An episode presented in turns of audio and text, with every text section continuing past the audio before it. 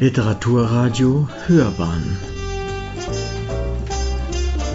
Abseits vom Mainstream. China. Wings kleines Glück von Wiebke Worm. Wing sah gespannt durch die Gardine aus ihrem Fenster. Seitdem ihre Eltern sie an den alten Mann verkauft hatten, gab es nur wenige Dinge, die sie glücklich machten. Heute aber freute sie sich auf den Vormittag und hoffte, dass ihr nicht erlaubter Aufenthalt vor dem Haus von Erfolg gekrönt sein würde. Es dauerte nicht allzu lange, da sah sie die beiden Kinder, die sie schon eine Weile beobachtet hatte, die Straße entlang kommen. Sie kamen jeden Tag um die gleiche Zeit und immer zog das kleine Mädchen den kleinen Jungen hinter sich her, oder sie trug ihn auf der Hüfte, obwohl sie selbst nicht viel größer war als er. Und jeden Tag sah Wing, wie sie sich von Haus zu Haus schleppten, bettelten und abgewiesen oder gar vertrieben wurden. Das erinnerte sie an ihre kleinen Geschwister.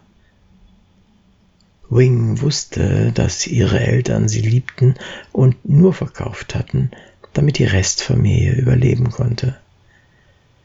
Anfangs hatte sie gehadert, doch sie war zum Gehorsam erzogen und hatte schnell gesehen, um wie viel leichter auch ihr Leben geworden war.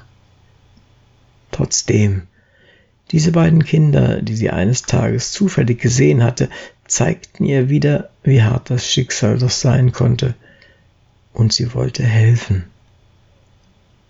Den alten Mann brauchte sie gar nicht erst zu fragen. Sie war froh, wenn sie ihn möglichst wenig sah. Obwohl er ihr alles so angenehm wie möglich machte, war er unnahbar und sie hatte etwas Angst vor ihm. Wing wusste auch, dass das Oberhaupt ihrer neuen Familie Bettler wie die Pest hasste. Oft schon hatte er mit seinem Stock nach ihnen gehauen. Und da war ihm das Alter egal. Jetzt aber erfreute sich ihr Herz an dem Anblick, der sich ihr bot. Die beiden Kinder hatten die Kleider und das Essen, welches sie heimlich unter die Hecke neben der Tür gestellt hatte, gefunden und aßen jetzt, nachdem sie sich die neuen Sachen übergezogen hatte, genüsslich die noch warmen Nudeln. Am Abend schlich Wing nochmals vor die Tür und sammelte das Geschirr auf, als der Blick auf einen kleinen, zerknitterten Zettel fiel, der unter die Essstäbchen geklemmt war. Darauf stand Danke sagen, Yini und Xingxi, du hast ein großes Herz. Noch oft stand Wing danach am Fenster und beobachtete die Geschwister, die nach kurzer Zeit genau wussten, wo sie zumindest einmal am Tag eine warme Mahlzeit und ab und zu neue Kleider erhielten. Dies waren ihre Momente des Glücks. Es sprach Uwe Kulnig.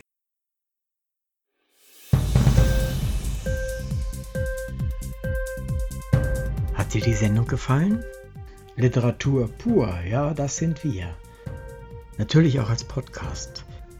Hier kannst du unsere Podcasts hören. Enkel, Spotify, Apple Podcasts, iTunes, Google Podcasts, radio.de und viele andere mehr.